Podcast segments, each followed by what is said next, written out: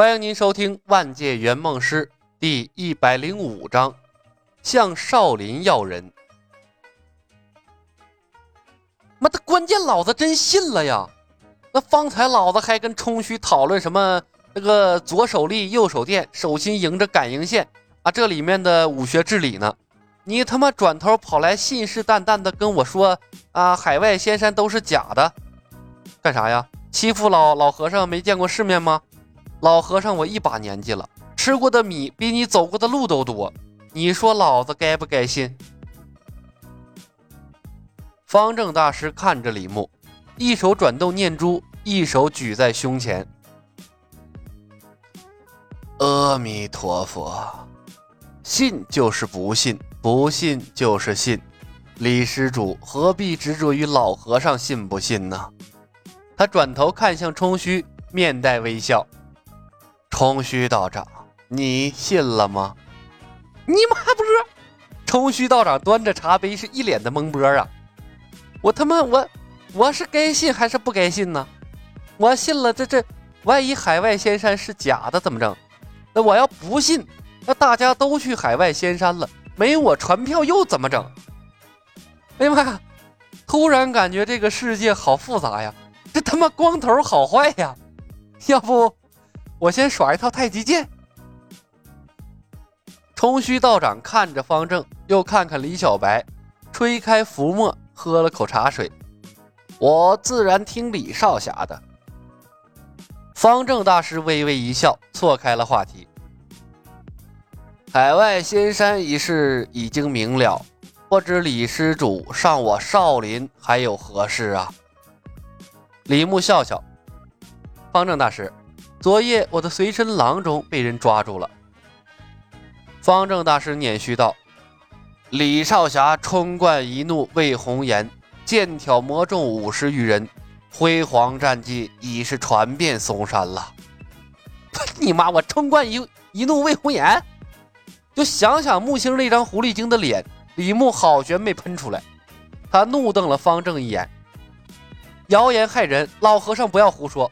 我和木郎中没有任何关系，木郎中的心上人是令狐冲，你不要无端的辱人清白呀。令狐冲，先有任盈盈，后有木郎中，这令狐冲桃花这么旺吗？方正大师一愣，哈哈哈哈哈！啊，阿弥陀佛，是老衲狂语了，李师祖。李施主，李施主恕罪。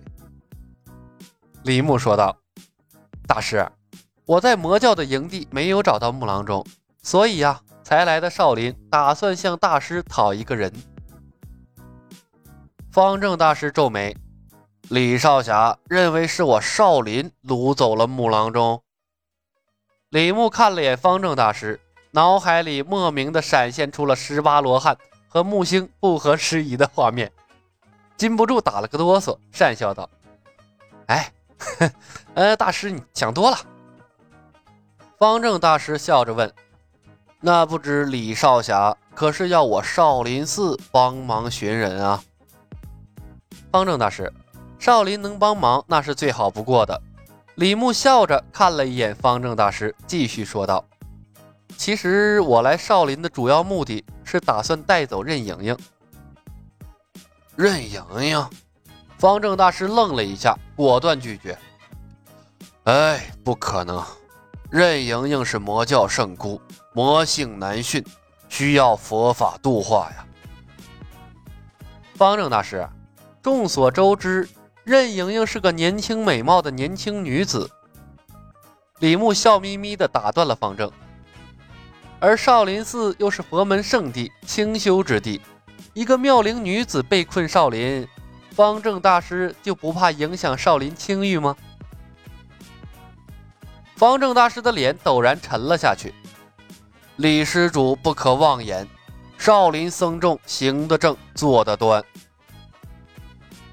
李牧看着方正，摇头道：“大师，人言可畏呀。”冲虚道长端坐饮茶，眼观鼻，鼻观心，仿佛没有听到两人的对话。大师，退一步讲，李牧摇摇头，继续说道：“即便大家都相信少林寺僧众没有对魔教大小姐做些什么，大师就不怕日月神教的人来营救他们的圣姑吗？红颜祸水啊！大师囚禁任盈盈这一步考虑的欠妥了。”方正大师沉下了脸，即便欠妥，也是老衲和少林的事，和李施主无关。请李少侠下山去吧，此事无需再提。唰的一声，李牧拔出了青莲剑，拱手道：“后进末辈海外仙山使者向少林方丈请教武学，请方正大师不吝赐教。”噗的一声，冲虚道长刚喝进口中的茶，一点没剩，又全喷了出来。方正大师是瞠目结舌呀，一时之间竟不知道该说些什么了。这他妈李小白还真是光棍的很呐，软的不行来硬的，一点转还的余地都没有。李小白瞅了瞅，再次拱手，请大师赐教。方正大师沉默。若李小白是个正常的武林人士，那赐教也就赐教了。再怎么说，他练易筋经多年。那怎么也是江湖上一等一的高手啊，任我行他都不怵。可这李小白的天外飞仙，那他妈一点都不正经啊！他能躲开也就罢了，这要是躲不开，你少林寺方丈被爆了菊花，他以后还见不见人了？这一代高僧的脸面还要不要了？昨天晚上，李牧已经向大家展示了他的武力。天外飞仙，那是实至名归。方正大师眼角止不住的抽搐。李少侠，非是老衲不愿意和少侠比试，少侠年幼，老衲怕是胜之不武啊。方正大师说的对，李牧丝毫不为方正的推诿而恼怒，笑着直起了身来。那我便从山下的知客僧开始挑战。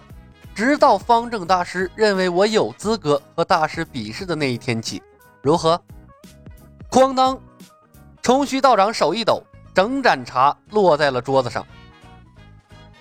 将心比心，把他放在方正大师的位置上，面对李小白这脸皮厚、武功不杀人、专门膈应人的无赖，他也是没什么好办法。冲虚偷偷看了眼脸色铁青的方正大师，暗自庆幸。还好啊，这是少林，不是武当。茶盏掉落的声音惊动了方正，他这才记起啊，还有个老伙计在场，不由得把求助的目光投了过去。冲虚道长低头捡拾茶杯，整理道袍，好一通的忙活。方正大师巍然长叹，闭目道：“李少侠呀，老衲方才考虑过了，少林寺乃清修之地。”确实不适合留一妙龄女子在寺内。为了避免少林僧众心猿意马、江湖武林的口舌是非，老衲劳请少侠代为管束魔教圣姑，还望少侠不要推辞啊！冲虚老道士正襟危坐，假装自己是个透明人。这他妈的往这一坐，好煎熬啊！我在武当清修多好啊！啊！为什么非要千里迢迢跑这少林遭这罪呀？这趟回去和方正大光头的友谊恐怕也要到头了。李牧再次向方正大师行礼，大师果然不愧为得道高僧啊！